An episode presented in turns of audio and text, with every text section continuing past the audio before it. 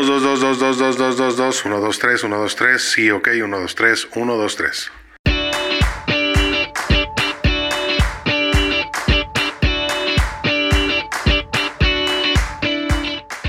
A lo largo del día, todos los días, las personas necesitamos comunicarnos unos con los otros por muy diferentes motivos.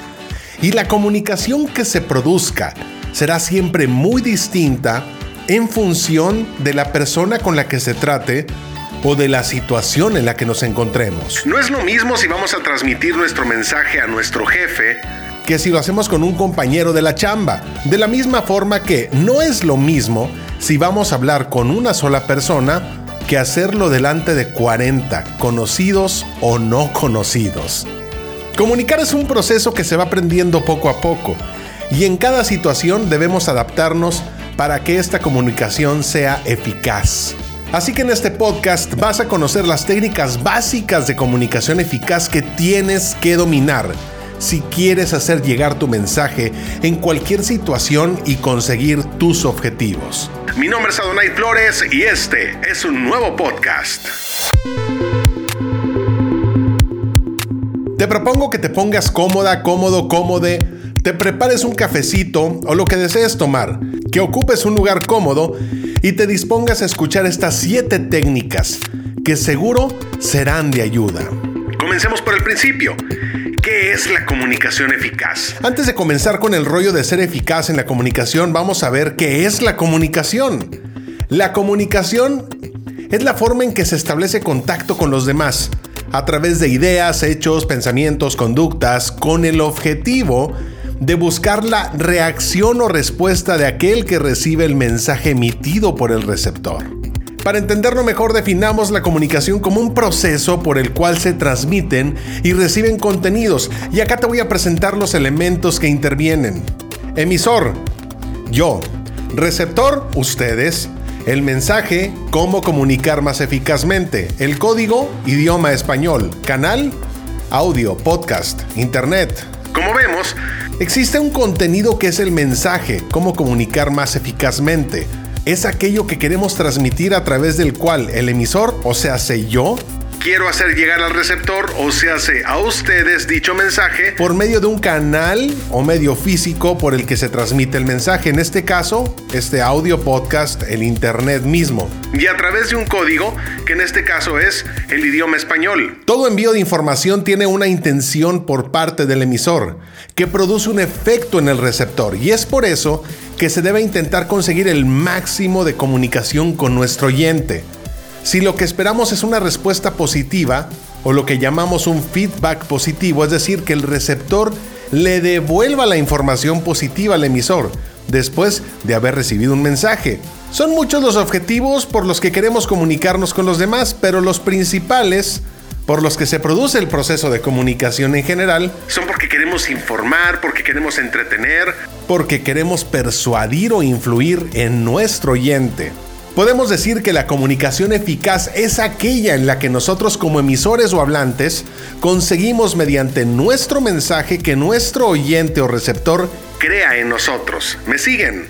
Si estamos en el trabajo, necesitamos saber comunicarnos, ya sea con los clientes o con los proveedores, con los jefes, con los compañeros, y nuestra comunicación habrá tenido éxito si finalmente hemos conseguido influir o convencerles mediante nuestro proceso de comunicación de aquello que pensamos o que deseamos obtener. Cuando se impide la comunicación eficaz es porque se ha producido lo que se llama ruido el cual consiste en la perturbación del mensaje durante el proceso mismo de la comunicación. Puede ser que sea por poca convicción en nuestro mensaje, por usos incorrectos del código, tono no adecuado, exceso de información y toda aquella diferencia que no permite lograr una buena comunicación en la que se logre nuestro objetivo y un feedback positivo por parte de nuestro receptor. Ahora sí, vamos con los tipos de comunicación eficaz. La comunicación es un proceso social que sirve para intercambiar ideas y sentimientos, de tal forma que cada interlocutor intenta influir en el otro. Este intercambio se produce a través de dos tipos distintos de comunicación, la verbal y la corporal. La verbal ¿Qué es la comunicación oral? Son los sonidos estructurados que forman sílabas, las palabras, las frases con las que nos comunicamos con los demás. La comunicación escrita que se produce pues a través de representaciones gráficas o signos.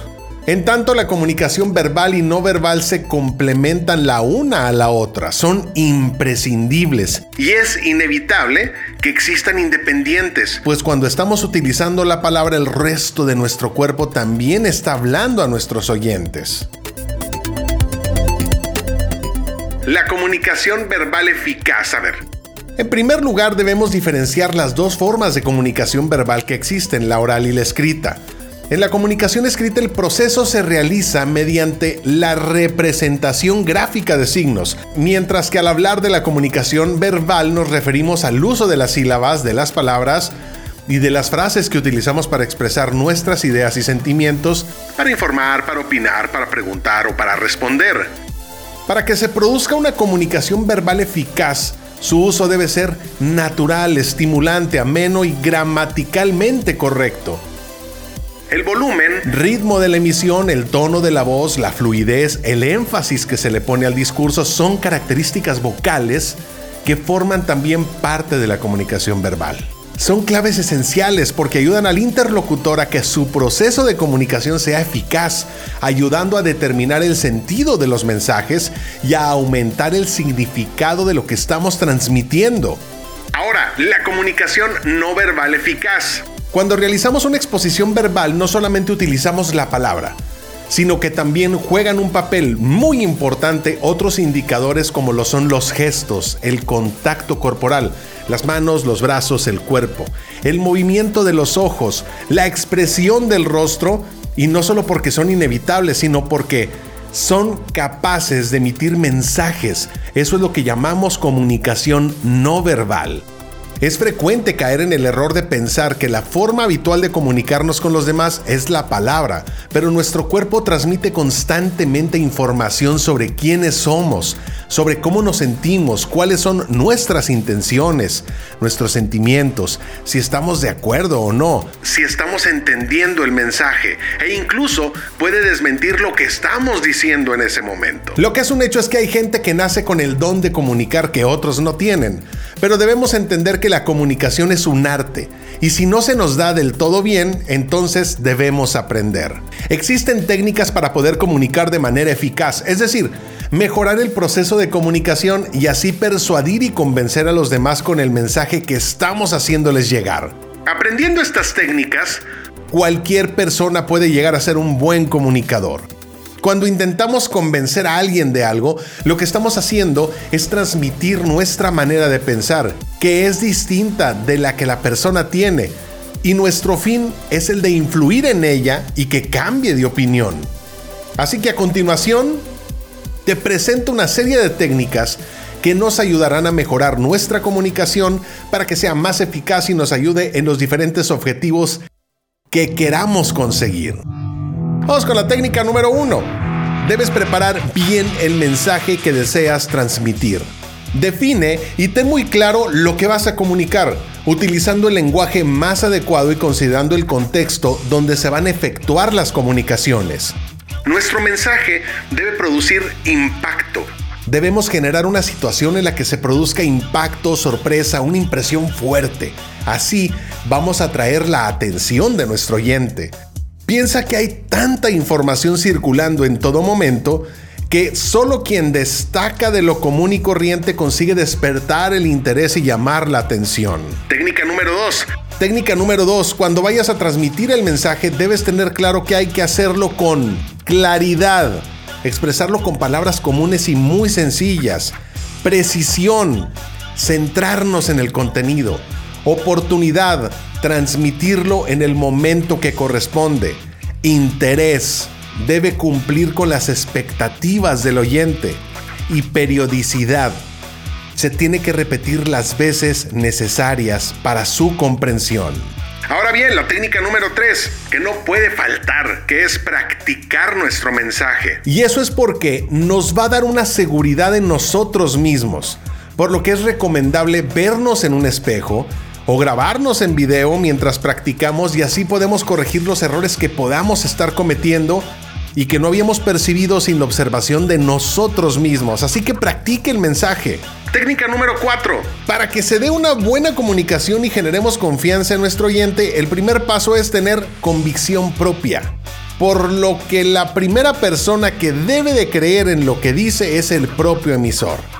Debes estar convencido y creer en lo que estás diciendo, por lo que es primordial esta técnica de comunicación. Convéncete de ti y a ti mismo. Si no crees en ti mismo, en aquello que estás comunicando, lo más probable es que no se genere una buena comunicación, ya que el mensaje posiblemente no le llegue al receptor como lo habíamos pensado, que lo interprete el receptor de una manera errónea o que no comprenda correctamente lo que le estamos diciendo. Y por ende pues no vamos a conseguir nuestro objetivo.